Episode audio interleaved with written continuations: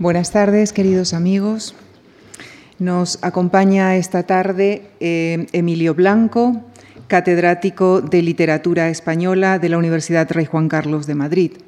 Especializado en la prosa didáctica y la literatura política del siglo de oro, así como en las relaciones entre literatura y periodismo en la modernidad. Investiga sobre figuras como Antonio de Guevara, al que ha dedicado un ciclo en esta misma tribuna, y sobre el que ha publicado tres volúmenes de sus obras completas y del que próximamente publicará El menosprecio de corte y alabanza de aldea. También ha editado las obras completas de Baltasar Gracián en una versión ampliamente reeditada y reconocida internacionalmente. Pero esta semana nos acercará a otra de las figuras significativas en sus investigaciones, Erasmo de Rotterdam, en, el que ha centrado varios proyectos de investigación y al que ha dedicado numerosas publicaciones, entre ellas la traducción con Fernando Romo de Los banquetes. Esta tarde nos acercará pues a una de las figuras fundamentales del humanismo europeo renacentista, relacionado con las figuras más significativas de su tiempo, como Martín Lutero o Tomás Moro, y por el que pasaron casi todas las polémicas de la época, como veremos a continuación. Con nuestro profundo agradecimiento les dejo con el profesor Emilio Blanco y el tiempo y la vida de Erasmo de Rotterdam. Muchísimas gracias.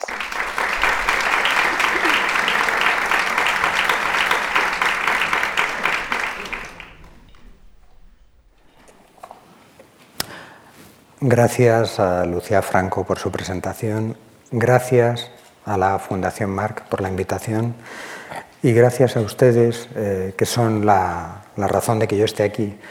Eh, es un honor presentarles a la figura Erasmo de Rotterdam, una figura única en la historia del pensamiento occidental. Para que se hagan una idea, antes de empezar de con quién vamos a tratar, eh, tienen ustedes ahí algunos de los eh, calificativos que se aplicaron a Erasmo en el Renacimiento. El más conocido es el de príncipe de los humanistas, pero se le llamó también gladiador de la República de las Letras, defensor de la verdadera teología, luz del mundo, luz de Alemania, prodigio de la naturaleza, sol y fénix del mundo cristiano, honor de Alemania, gloria de Flandes, gloria de Holanda, Hércules Bátavo, Sócrates alemán, perla de los profesores, doctor universal, nuevo Prometeo, nuevo Cicerón o San Jerónimo de nuestro tiempo. Esto es lo que decían de él sus amigos y admiradores y para que vean lo controvertido del asunto, esto es lo que decían quienes no lo admiraban. Lo llamaron apóstata, ateo, impío, pagano, agente del demonio, hereje, anabaptista, bufón, sofista, pérfido, fauno lúbrico, asno, víbora, escorpión y Lutero que lo llamó anguila resbaladiza a que en solo Cristo podía atrapar. Tienen ahí la cara de Lutero. La historia se repite y algunos de mis alumnos cuando escriben en los exámenes eh, llegan a hablar del asno de Rotterdam en algún caso. Bien, la lista, la lista no está completa de los calificativos, pero les puede dar una idea del carácter ambivalente de la obra erasmiana, elogiada con ardor por algunos de sus admiradores y vituperada con la misma fuerza por otros agentes, los que le admiran fundamentalmente por su trabajo literario y los que le atacan por sus opiniones religiosas son los luteranos, los anabaptistas y más tarde la propia Iglesia Católica quien se va a oponer a Erasmo. Bien, eh, Erasmo es un intelectual ya moderno y sabe que la imagen es importante. Se va a hacer pintar en no pocas ocasiones. Es quizá el primer escritor del que consideramos, del que conservamos una amplia gama de retratos. Fíjense, luego les diré por qué no va vestido de sacerdote, pero aparece siempre o escribiendo o leyendo. Es eh, se preocupó de dejar clarísimamente una imagen suya. Erasmo nace un 28 de octubre, pero no sabemos de qué año. Lo más probable es que fuese 1466, pero pudo ser también 1467 o incluso 1469. Estas variaciones obedecen a que nunca en las cartas y en los datos se ha podido garantizar la fecha exacta del, del nacimiento de Erasmo. Lo que sí sabemos es que es hijo de Gerardo y Margarita, miembros de la pequeña burguesía holandesa, y que tiene un hermano mayor llamado Pedro. tenemos dudas sobre la fecha exacta de nacimiento, no tenemos ni una sola duda sobre dónde nace. Se va a afirmar siempre como Desiderio Erasmo de Rotterdam, Desiderius Erasmus Rotterdamus. El nombre, en este caso, es importante, pero es mucho más importante recordar que Erasmo no se va a sentir como un ciudadano de Rotterdam, sino que se va a sentir como un ciudadano del mundo, de un mundo ideal conformado por hombres de cultura, hombres interesados en las letras, hombres con los que se puede hablar en la única lengua de cultura que existe en ese momento, que es el latín. De la infancia de Erasmo sabemos muy poco, tal vez porque a él no le interesó demasiado o no escribió sobre ella, o nos dice poco porque su nacimiento es el nacimiento de un hijo bastardo. Pero, por sus propias declaraciones, sabemos que en 1473 o en 1474 va por primera vez a la escuela, en Guda. En 1478 su padre decide cambiarlo y lo lleva a la escuela capitular de Deventer, cerca de Guda, donde va a permanecer cinco años. Allí empieza a conocer las letras y ahí empieza a despuntar como alumno. Erasmo debió ser el alumno que todo buen profesor quiere tener en su clase. Erasmo tiene un recuerdo malo de aquellos momentos de estudio, pero no por el estudio en sí, sino porque rápidamente aventaja a los profesores. Empieza a escribir en latín, a hablar en latín y a los 14 años habla el latín mejor que su lengua materna. En 1483 la madre de Erasmo fallece a causa de la peste. Cuando la enfermedad arrecia, eh, cierran la escuela capitular de Deventer y Erasmo se vuelve a la casa de su padre, donde el padre también va a morir el año 1484. Esta circunstancia va a marcar a Erasmo, que va a vivir con un miedo a la muerte hasta después de los 50 años. El hijo de Gerardo y Margarita se encuentra ahora solo, pobre y desamparado va a quedar en manos de unos tutores y esos tutores van a malgastar la fortuna familiar y lo van a animar por intereses espurios a hacerse monje, al igual que harán con su hermano. Hay varias cartas correspondientes a distintas etapas de su vida que nos permiten asegurar esto. Eh, Erasmo dejó miles de cartas y gracias a eso podemos reconstruir su biografía. Bueno, pues los tutores presionan continuamente a un Erasmo que todavía está inseguro, como su hermano, para que se hagan los dos monjes. Le insisten mucho en lo que más podía convencer a Erasmo, el tiempo libre que le queda a un fraile en un monasterio para dedicarse al ocio letrado, al estudio.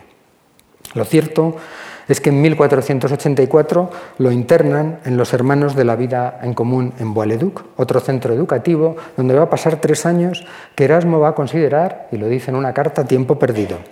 Pero no fue exactamente así, porque será junto a estos maestros religiosos donde Erasmo va a entrar en contacto con la devotio moderna, una doctrina religiosa sin, sin cuyo concurso la obra de Erasmo es imposible de entender.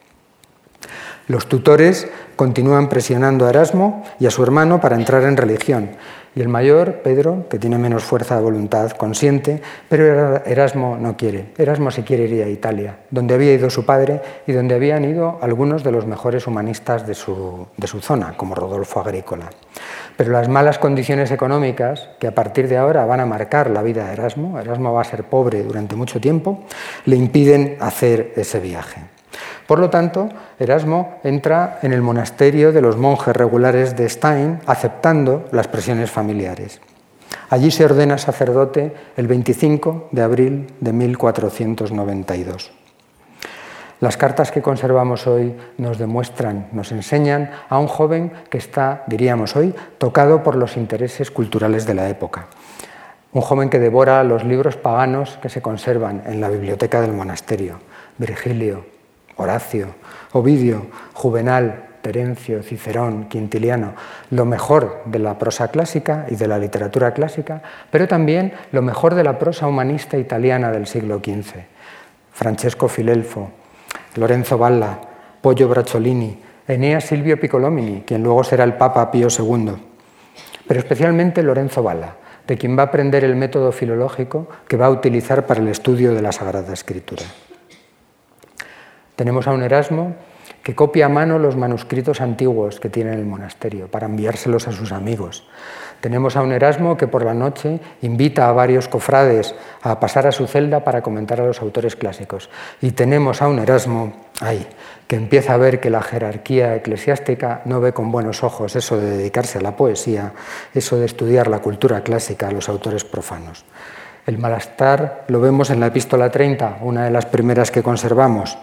Dice Erasmo, cuanto más sabe el hombre, más desgraciado y más escarnecido es. Pero frente a ese malestar externo tenemos también a un Erasmo que escribe a otro amigo diciéndole, cuanto más escribo, más quiero escribir. La vocación está ya asegurada. Frente a este ambiente sórdido del monasterio culturalmente hablando, Erasmo encuentra refugio en la amistad de algunos monjes cultos, instruidos, como Servé Goyer. Es esa amistad con los hombres letrados, a partir de entonces, una de las constantes de la vida de Erasmo. Basta leer sus cartas para darse cuenta de cómo disfrutaba este hombre cuando podía hablar con latín en alguien, comentar a un autor clásico un pasaje difícil de la Biblia. Por esas fechas, Erasmo escribe los ejercicios que se esperan de un novicio o de un joven sacerdote. Poemas sobre los vicios y, las virtudes, elegías a la mutabilidad del tiempo, eh, poemas al nacimiento de Cristo, poemas sobre los ángeles lo que debe hacer todo sacerdote que está a punto de ordenarse, o todo novicio que está a punto de ordenarse, o cualquier sacerdote que acaba de pasar por ese sacramento. A partir de entonces, Erasmo escribe sin parar, cada vez más, cada día más, con un estilo cada vez mejor. Parece que se escucha a San Jerónimo diciéndole, lee a los autores clásicos para saber cómo escribir bien, pero lee la Biblia para saber también lo que tienes que decir. Y hay un dato importante si tenemos en cuenta lo que está escribiendo Erasmo en estos momentos. Hay un género que toda persona que pasa por un monasterio en estos momentos tiene que conocer. Se venía cultivando desde la patrística y llega hasta finales de la Edad Media. Son los libros que enseñan a menospreciar el mundo. Erasmo escribe, en efecto, un De Contentum Mundi, un libro sobre cómo hay que menospreciar el mundo. El libro es genial porque nos explica la manera de trabajo que va a tener Erasmo a lo largo de toda su vida. Erasmo escribe de joven este libro, después lo va a abandonar y años después volverá, lo reescribirá, le añadirá partes nuevas. En la primera versión, Erasmo propone el monasterio como forma de refugiarse frente al mundo, donde un cristiano puede ser el mejor cristiano. Pero cuando escriba la versión definitiva y le añada el capítulo 12, Erasmo ha cambiado de opinión donde un cristiano puede ser de verdad cristiano, donde se bate el cobre, donde tiene que mostrar sus armas, es cuando el cristiano no está encerrado en un monasterio, sino cuando está en la vida real, en la vida seglar. Esto va a marcar a Erasmo a partir de ahora. Pese al mal recuerdo que tiene Erasmo del monasterio, no podemos entender el resto de su vida sin el paso por esta institución. Erasmo se afirma en su estancia en Stein como cristiano humanista, pero no dedicado tanto a la vida monástica como a la escritura, porque está convencido de que el hábito no hace al monje. Monacatus non est pietas.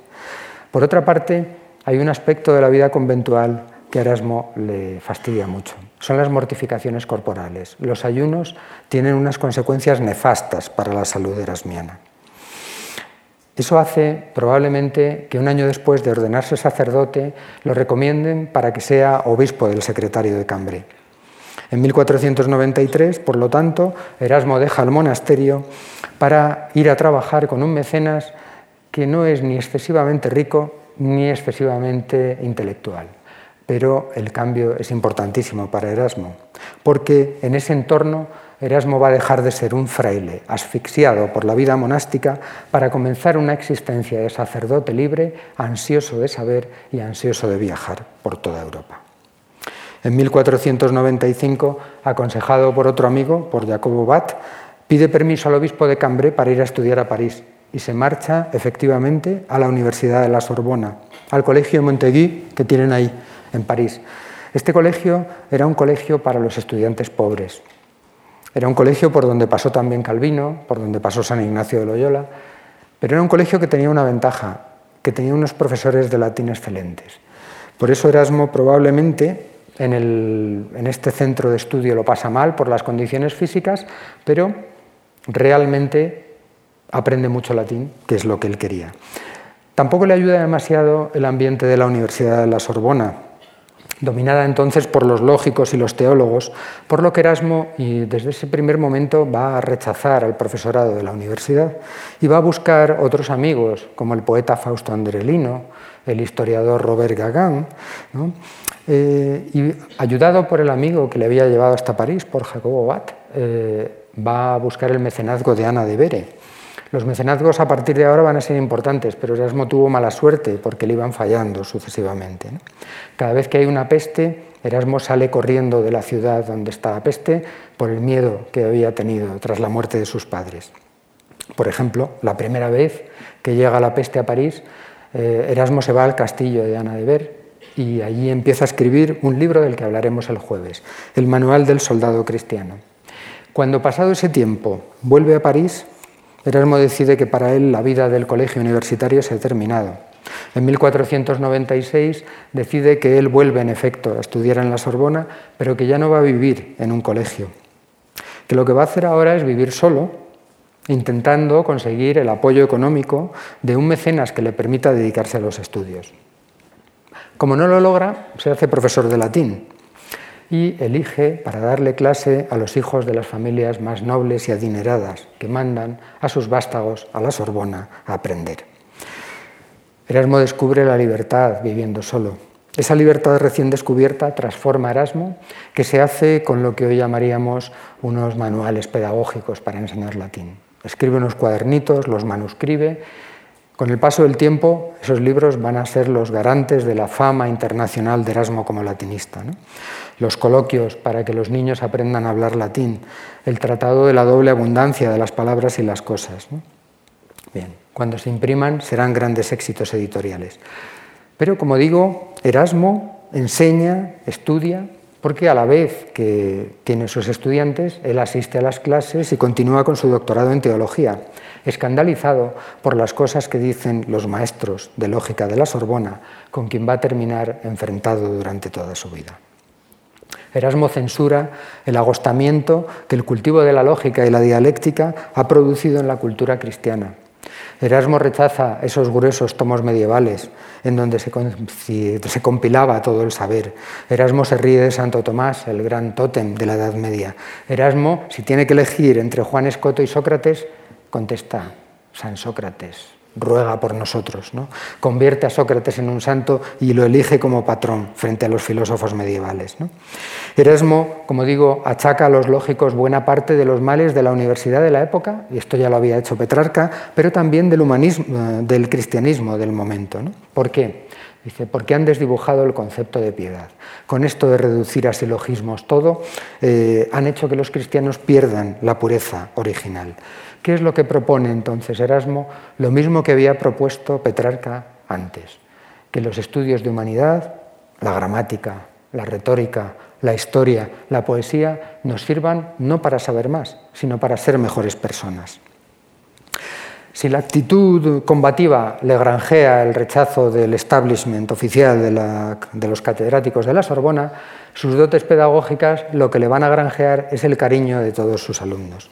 Miren un ejemplo. Uno de sus estudiantes le escribe a otro compañero, cuando estoy en la clase de Erasmo, me parece que juego y no que estudio.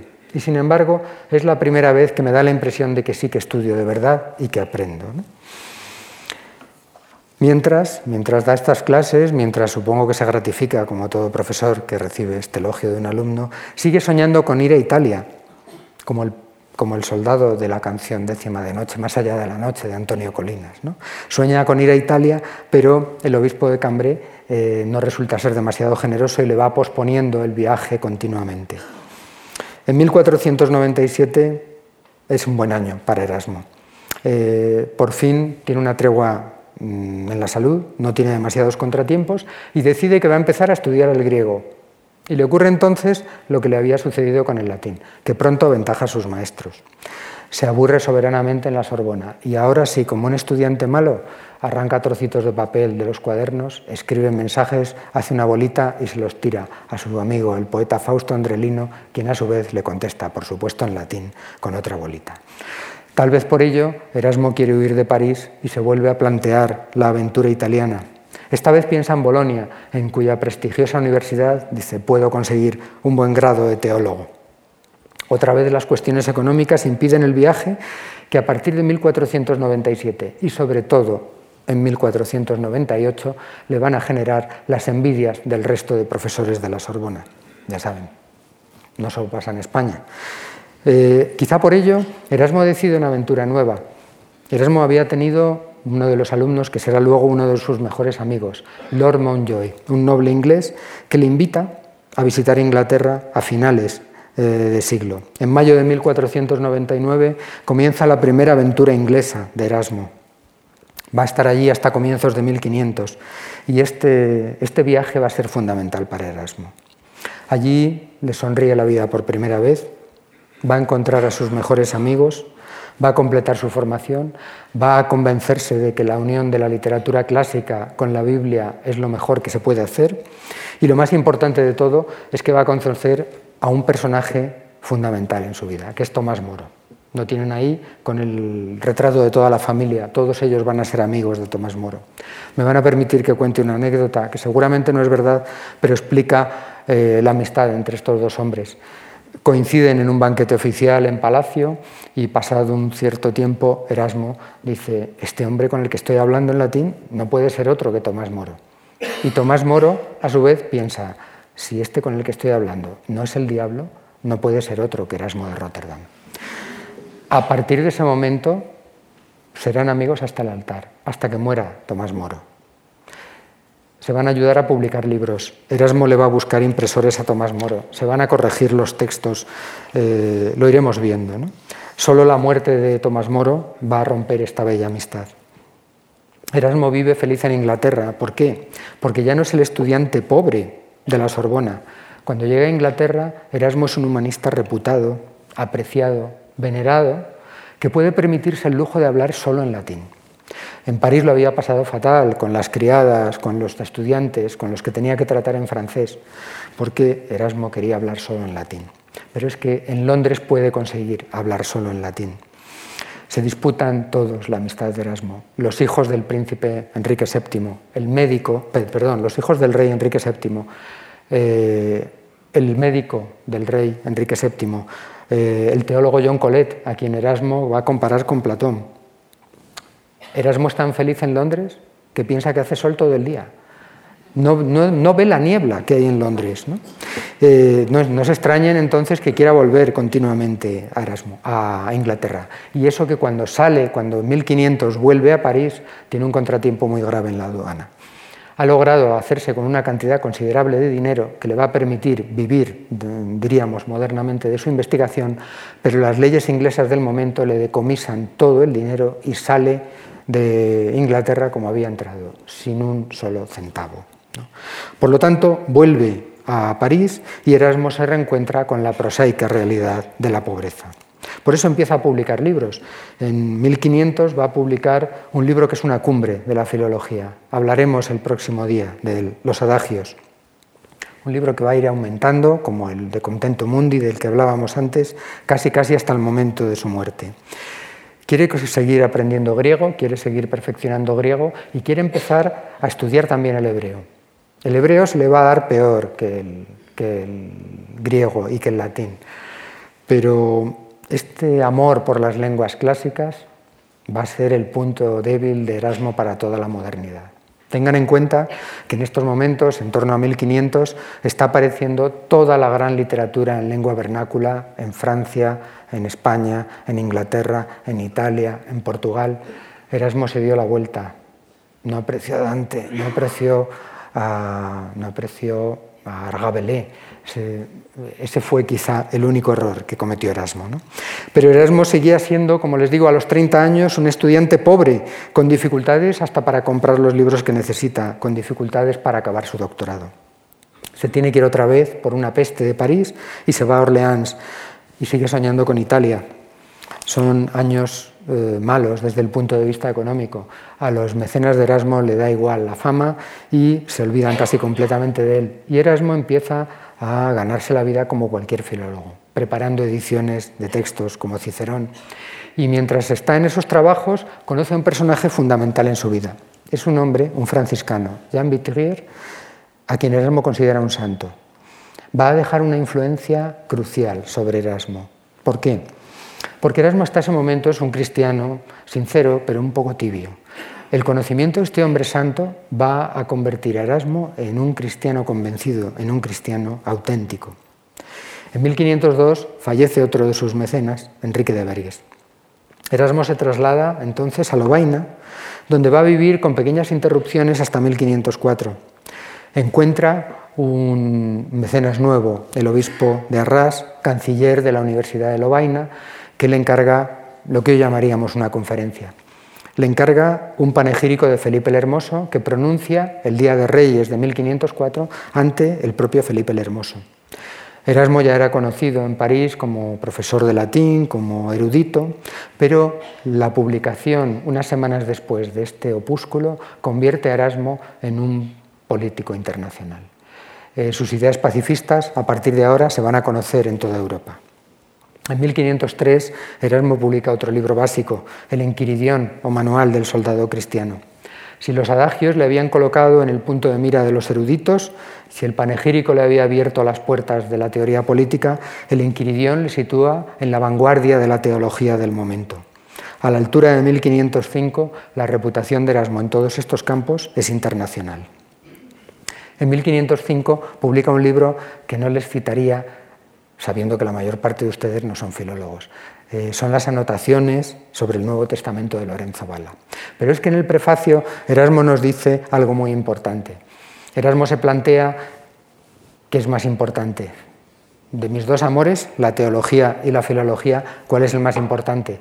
Y responde sin dudarlo, la teología. La teología está por encima de todo. Pero, pero resulta que no se puede ser un buen teólogo sin ser un buen filólogo, porque si no se domina la palabra, no se pueden leer los textos clásicos y la Biblia es un texto clásico también. Por lo tanto, Erasmo, que quiere ser un experto filólogo, vuelve los ojos a Italia, donde estaban los mejores humanistas, y aprovecha de nuevo el viento favorable que le ofrece Inglaterra para acompañar a los hijos del médico de Enrique VII a estudiar a Italia. Por eso Erasmo vuelve a Cambridge en 1505, concretamente a la universidad donde se matricula una vez más en teología a ver si termina el doctorado.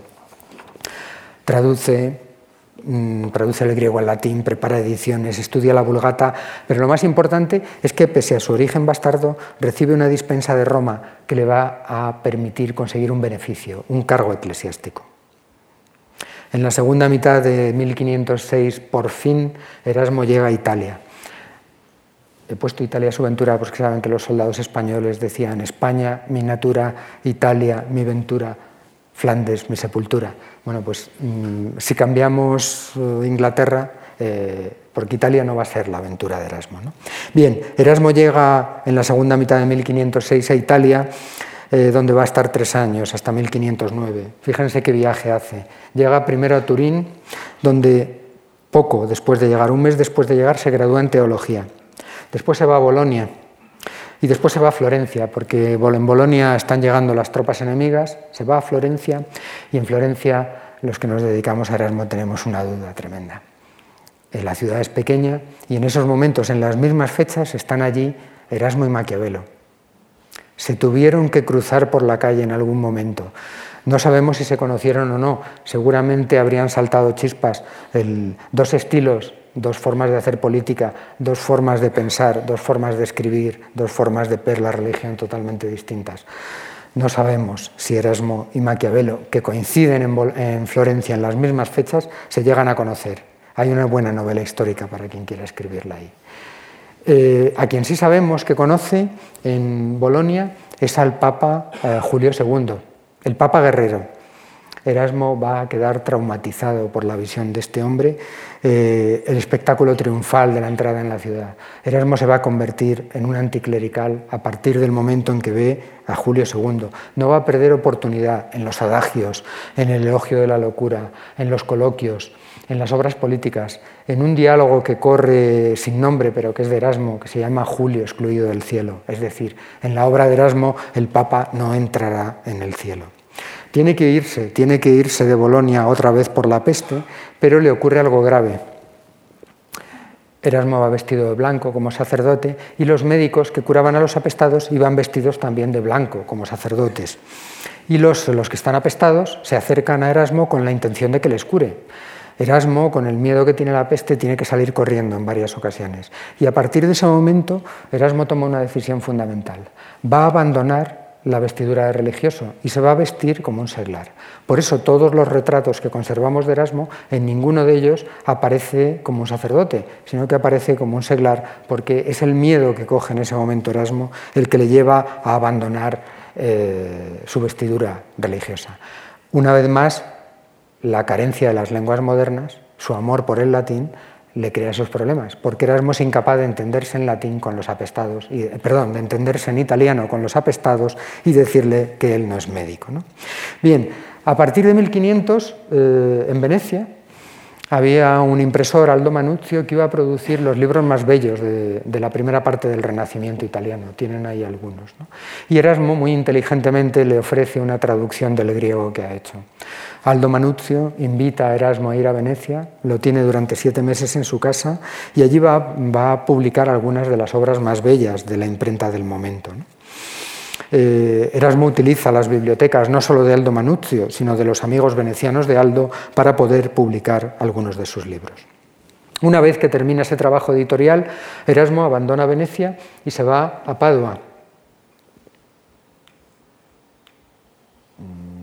Se va a Padua y después se va a Ferrara, eh, de donde también tiene que irse. Pero mientras está en Padua y Ferrara, eh, descubre algo que para él va a ser muy relevante. Alguien le dice que en Roma se está vendiendo una colección de cartas suyas. Dice, ¿cómo? ¿De mis cartas?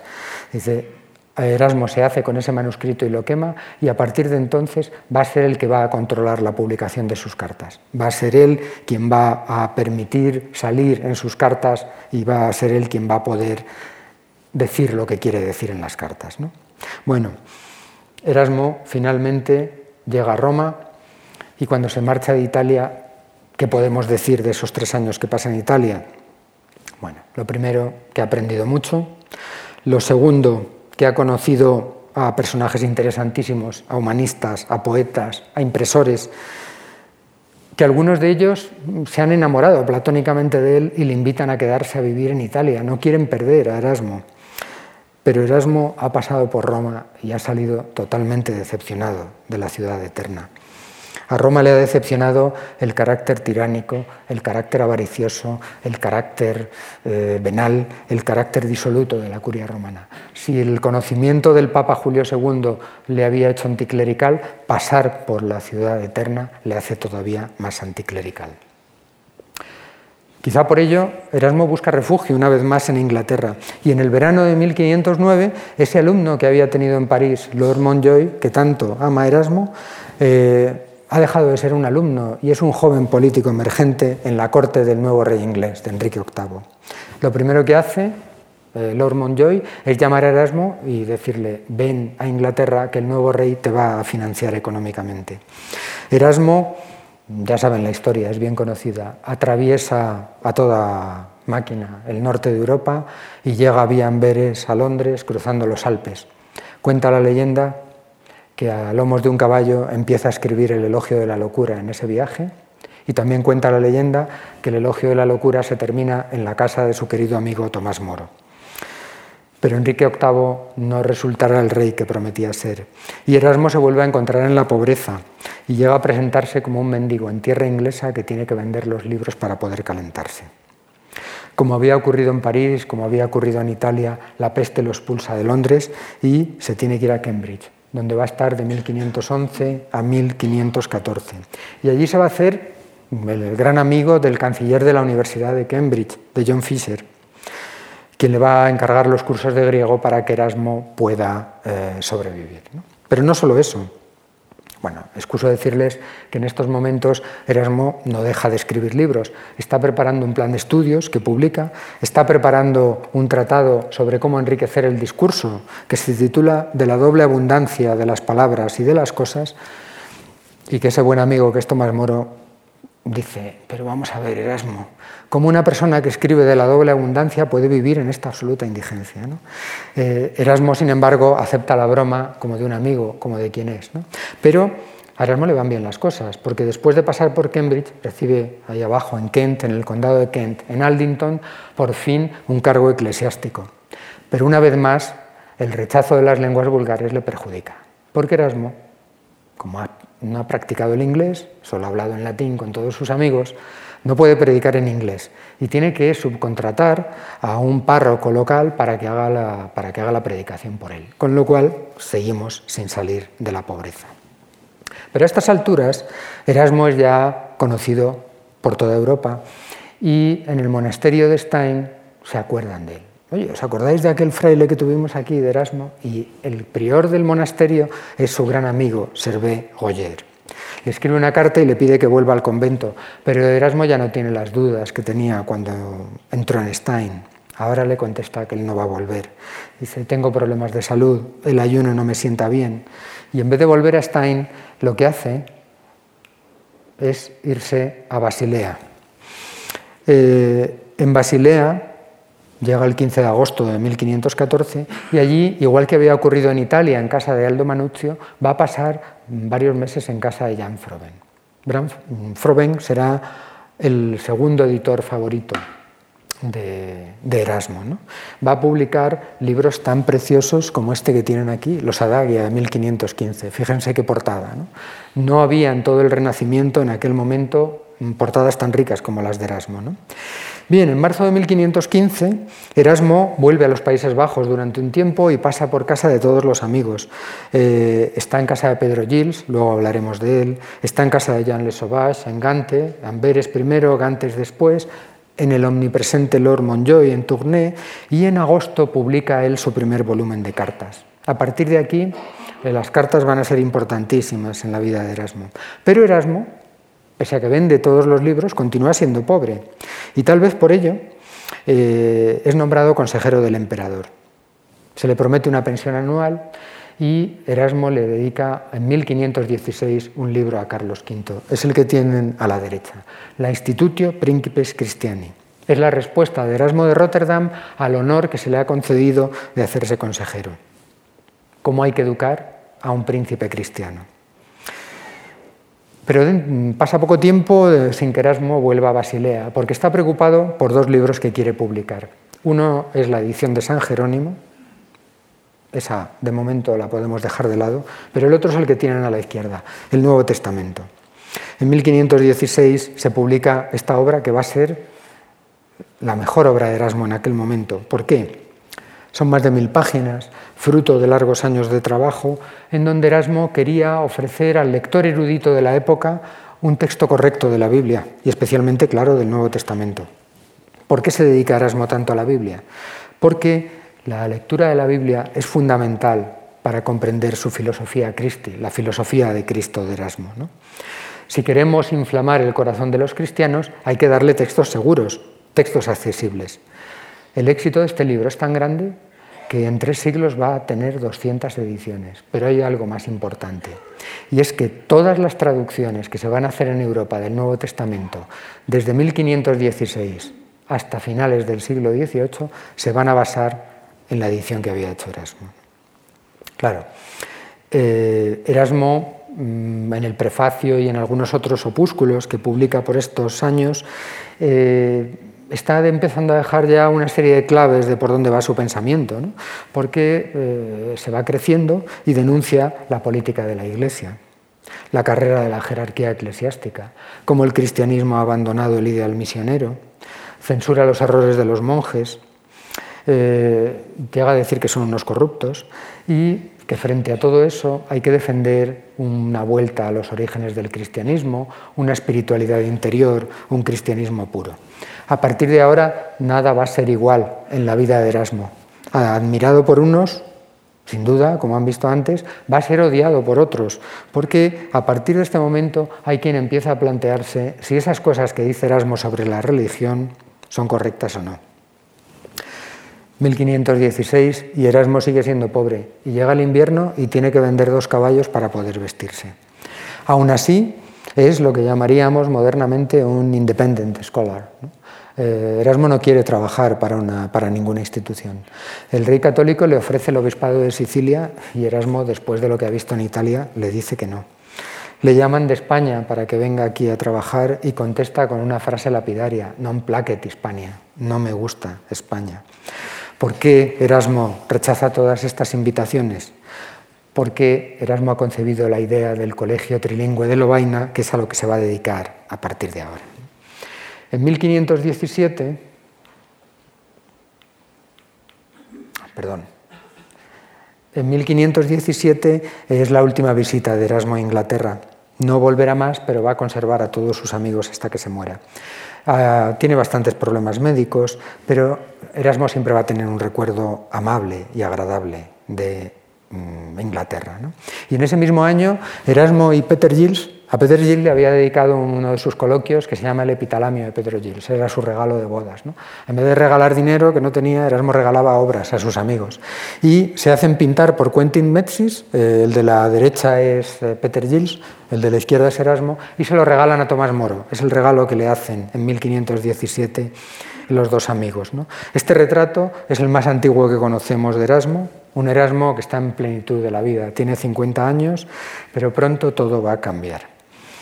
En abril de 1517 Erasmo está muy contento, está en Londres, le dispensan de los posibles errores que haya podido cometer desde un punto de vista religioso y publica otro libro precioso que es la Querela Paquis. Eh, hablaremos de él en el jueves. Bien. Eh, Vuelve a Lovaina en agosto, como les digo, publica la Querela Paquis eh, y empieza a publicar las paráfrasis, que son una especie de libros de divulgación para que aquellos que no son tan eruditos como él puedan conocer los textos bíblicos, los evangelios, pero también los hechos de los apóstoles y las cartas. Eh, bueno, obviamente la querela paquis es la lamentación de la paz que se siente perseguida por todos en Europa.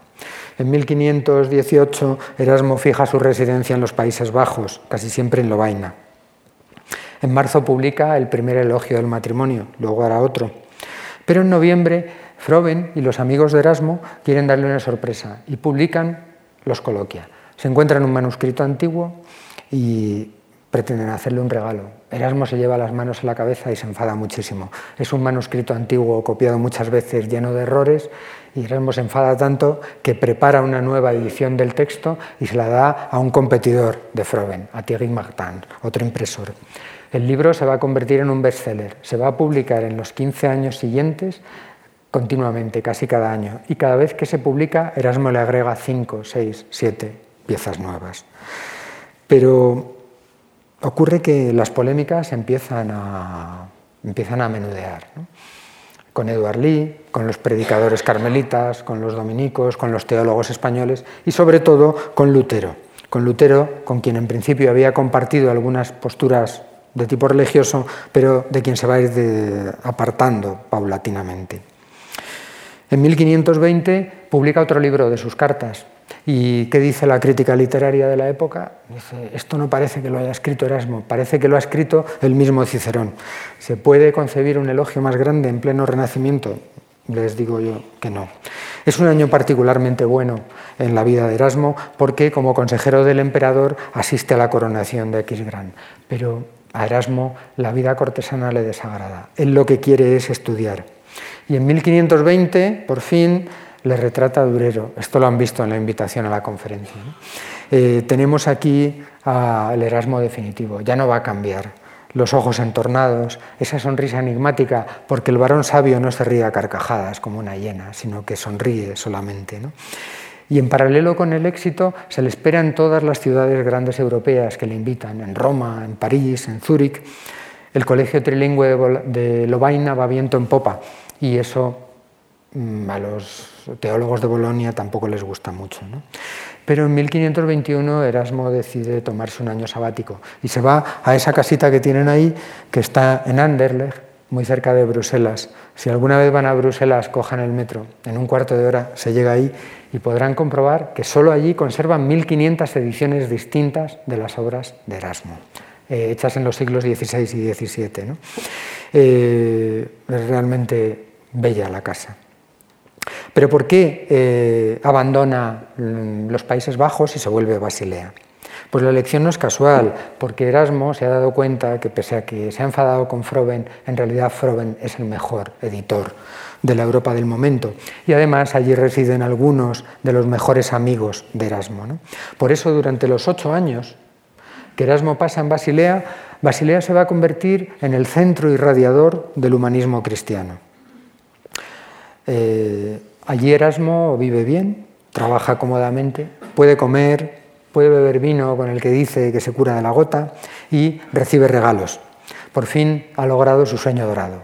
Por fin puede vivir de lo que escribe. En 1500 publica otro gran éxito editorial. No hay renacentista que se precie que no sepa escribir una carta. Y Erasmo rescata un librillo que había escrito hacía muchos años, eh, cómo se redacta una carta en latín, el de Conscribendis Epistolis. Lo publica en 1522 y va a tener más de 100 ediciones a partir de entonces. Eh, en 1522 y 1523 continúa publicando las paráfrasis y esas paráfrasis de los evangelios alteran especialmente la Facultad de Teología de la Sorbona. En 1522 publica eh, ese libro de Interdictu esu carnium, de la prohibición de comer carne. Pero lo más grave no tiene que ver con el ayuno, un tema que preocupa a Erasmo porque cada vez que ayuna se pone enfermo. Es que Erasmo toca ahí la cuestión del celibato. Y Erasmo dice algo que molesta mucho, y es que prefiere un sacerdote casado que cumpla con los preceptos del matrimonio cristiano antes que un sacerdote que viva en concubinato, como tantos en aquel momento. Todo esto va enfadando progresivamente a las distintas jerarquías. Los impresores europeos se disputan sus libros y Erasmo ha escrito tanto que a la altura de 1523 tiene que escribir un catálogo provisional de sus obras para saber lo que ha escrito. Allí ya ha dispuesto un plan de lo que va a ser su obra completa, van a ser nueve tomos.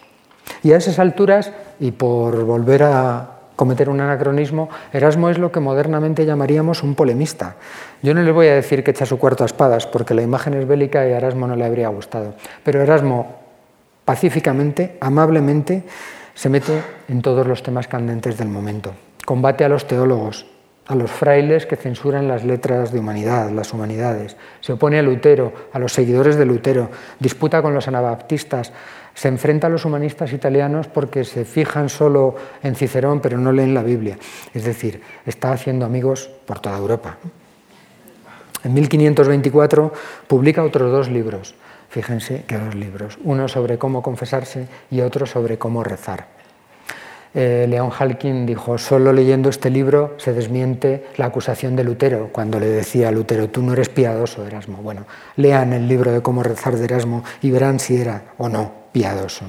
Pero en 1524 Erasmo rompe con Lutero a propósito de la polémica con el libre albedrío y en 1526 publica dos tomos sobre la cuestión sigue preocupado con la cuestión del matrimonio, pero en 1526, en el mismo año que publica los dos libros, eh, Erasmo, perdón, Durero publica su conocido retrato de Erasmo. Se dice que es el mejor de los cuadros que se ha hecho sobre Erasmo, fíjense, ricamente vestido, en un estudio humanista, rodeado de libros buenos, con encuadernación, eh, con el lujo de tener un jarrón, un detalle con flores, pero lo más importante no es eso. Lo más importante es esa inscripción que tienen en griego encima del cuadro que ocupa la mitad de la, de la composición.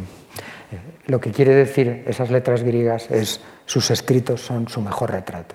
Es decir, un pintor como Durero, el retratista del momento, dice en realidad mi cuadro no vale nada porque lo que vale de Erasmo es lo que ha escrito. Bueno, quedémonos con ese detalle. 1527, el año del saco de Roma, las tropas de Carlos V entran y desbaratan la ciudad y eh, Erasmo, que empieza a ver las cosas un poco más complicadas, se excusa ante la Sorbona, pero no le sirve de nada. Y tiene otro problema, eh, no se lo he dicho, pero Erasmo en la España del siglo XVI fue un auténtico superventas, un autor admirado, querido. Pero eh, empieza a tener enemigos en España. Y el emperador Carlos V, azuzado por los frailes españoles, convoca una conferencia en la ciudad de Valladolid para examinar algunas proposiciones probablemente heréticas, piensan, de Erasmo. Y esta vez es la peste la que salva a Erasmo, porque se declara una epidemia en la ciudad y hay que interrumpir la conferencia de Valladolid. Erasmo a estas alturas se siente incomprendido, se siente atacado por una iglesia que defiende frente a la reforma de Lutero. Está en Basilea y pasa el gran médico de la época por allí, Paracelso, se consulta con él y Erasmo no se debe ver muy bien porque redacta su testamento. Dispone qué es lo que hay que hacer con todas sus cosas, pero lo realmente importante es que Erasmo se preocupa de qué hay que hacer con sus libros, cómo se van a editar sus libros, cuando salgan publicados a quién se le van a enviar los ejemplares de cortesía. Erasmo ha vendido ya la biblioteca con una condición, de que no se hagan cargo de ella mientras él esté vivo. En marzo de 1528 publica otro libro fundamental, El Ciceroniano o cómo adquirir el mejor de los estilos. Y a comienzos de 1529 otro tema candente, la viuda cristiana. Pero a esas alturas Erasmo, está, Erasmo tiene miedo ya. En Basilea las cosas se empiezan a poner mal para los cristianos católicos y Erasmo decide ir a una ciudad católica como Friburgo, universitaria. Es un acierto. ¿no? Eh, Erasmo tiene ya 60 años, está viejo, está enfermo, eh, sigue, sigue cuidándose la gota con el vino, siempre tuvo esa teoría de que la gota curaba el vino, ¿no? pero eh, arrecian las polémicas ¿Por qué? Porque en España ya no todo el mundo está a favor de Erasmo. Eh, los eh, frailes españoles no pueden ver con buenos ojos que, que se burle de la Virgen, que sea un impío, que condene el culto a los santos, que se ría de las reliquias. Los franciscanos no pueden soportar que censure el hábito tan común entre los nobles del momento de hacerse enterrar con el hábito de San Francisco pensando que así ganarían el cielo. Pero no solo en España. En París queman al caballero de Bercán. En Lieja se incautan de todas las obras de Erasmo. Erasmo que ha tenido muchos amigos, empieza a contar con todos los dedos que tiene, que como ven en las manos, bueno, ahí no está Erasmo, pero como han visto, tenía unas manos de las que hablaremos el próximo día, Erasmo empieza a contar con los dedos de las manos y no le llegan los amigos que empiezan a irse. Y otro amigo, el jurisconsulto, el abogado boloñés Andrea Alciato, el creador del género emblemático, le dice, en tus cartas se ve un espíritu de revancha con los que han sido tus antiguos amigos. Pese a todo, Erasmo no se rinde. En 1530 aún tiene ganas de publicar un librito que va a ser otro éxito editorial, Los Apotegmas. El próximo jueves hablamos de ellos. Pero claro, en 1529 las tropas de los turcos se plantan en las puertas de Europa, llegan casi hasta Viena y Erasmo publica un libro sobre qué hay que hacer con los turcos que están a punto de llegar a Europa. Eh, lo veremos el próximo el próximo día. Por aquellos momentos, Hans Holbein pinta más retratos de Erasmo. Y en 1531 la Sorbona hace pública la condenación de las obras religiosas de Erasmo. Erasmo se niega a ir a París a defenderse, el rey Francisco I se enfada y se enfadan todos los amigos humanistas, los que le habían invitado, le habían invitado a ir a formar parte del germen de lo que hoy es el Collège de France. Erasmo no quiso ir, no quiso venir a la Universidad de Alcalá. Eh, se va a enfrentar, como digo, con prácticamente eh, todos los que habían sido sus amigos. Bien, en 1533 los Adagia alcanzan su última edición y a partir de ahí Erasmo se dedica a obras religiosas. Tienen tres a la izquierda. Este es el Catecismo de 1533. Se publica coincidiendo con la feria de Frankfurt de ese año, de 1533. En tres horas no queda un solo ejemplar, se agota la edición completa del Catecismo de Erasmo. No ocurre lo mismo con el segundo, con el libro que traducido del latín es el sobre la concordia de la Iglesia. ¿no? podía venderse demasiado bien ese libro en un momento en que la Iglesia está claramente enfrentada. Y Erasmo, Erasmo había empezado su vida escribiendo un libro sobre el menosprecio del mundo y ahora que se está terminando su vida escribe un libro que titula De Preparatione ad Mortem, es decir, un arte de bien morir, que hay que hacer para prepararse para la muerte. Les aseguro, porque esto sí me lo he estudiado, que hasta los franciscanos españoles que criticaban a Erasmo dirán exactamente lo mismo que dice Erasmo, de cómo hay que prepararse para la muerte. Entre 1530 y 1534 a Erasmo se le van muriendo algunos de los amigos que les quedan. A Erasmo le falla el físico, se va encontrando mal, pero la mente la tiene tan viva como los primeros días. En mayo de 1535 vuelve a Basilea y publica uno de sus últimos libros, el Eclesiastés, un manual para predicadores. Pero en 1535 recibe un golpe capital. En Inglaterra ejecutan a sus dos grandes amigos, a John Fisher y Thomas More. La noticia eh, hace mucho daño a Erasmo. Erasmo no se va a recuperar de este golpe, no lo puede creer y finalmente, en febrero de 1536, redacta su último testamento. Ahora ya sí que vemos a un Erasmo que es un hombre rico, un Erasmo que ha, conseguido muchos bienes materiales y un Erasmo que sorprendentemente en este último testamento no se preocupa por lo que va a pasar con su obra cuando él muera. Bien, se va deteriorando, en los últimos momentos no puede leer, no puede hablar con los amigos en latín, lo que más le gustaba, tiene que pasar mucho tiempo en la cama, no puede asistir a misa y en la noche del 11 al 12 de julio de 1536, justo pasada la medianoche, Erasmo se despide de la vida dirigiéndose a ese interlocutor con el que ha estado hablando durante toda su vida, con Dios, y lo hace en la lengua que había amado por encima de todas, en latín. Dicen que lo que dijo cuando murió fue, oh Jesús, misericordia, Señor, libérame ya, Señor, haz que esto termine, Señor, apiádate de mí. Así muere Erasmo en 1536, pero poco tiempo después aparecen en el taller de su amigo Jean Froben las obras completas eh, en nueve volúmenes, en la que había sido su casa editorial desde hacía un par de décadas. Pero de las obras, si a ustedes les parece bien, hablamos el próximo jueves. Muchas gracias.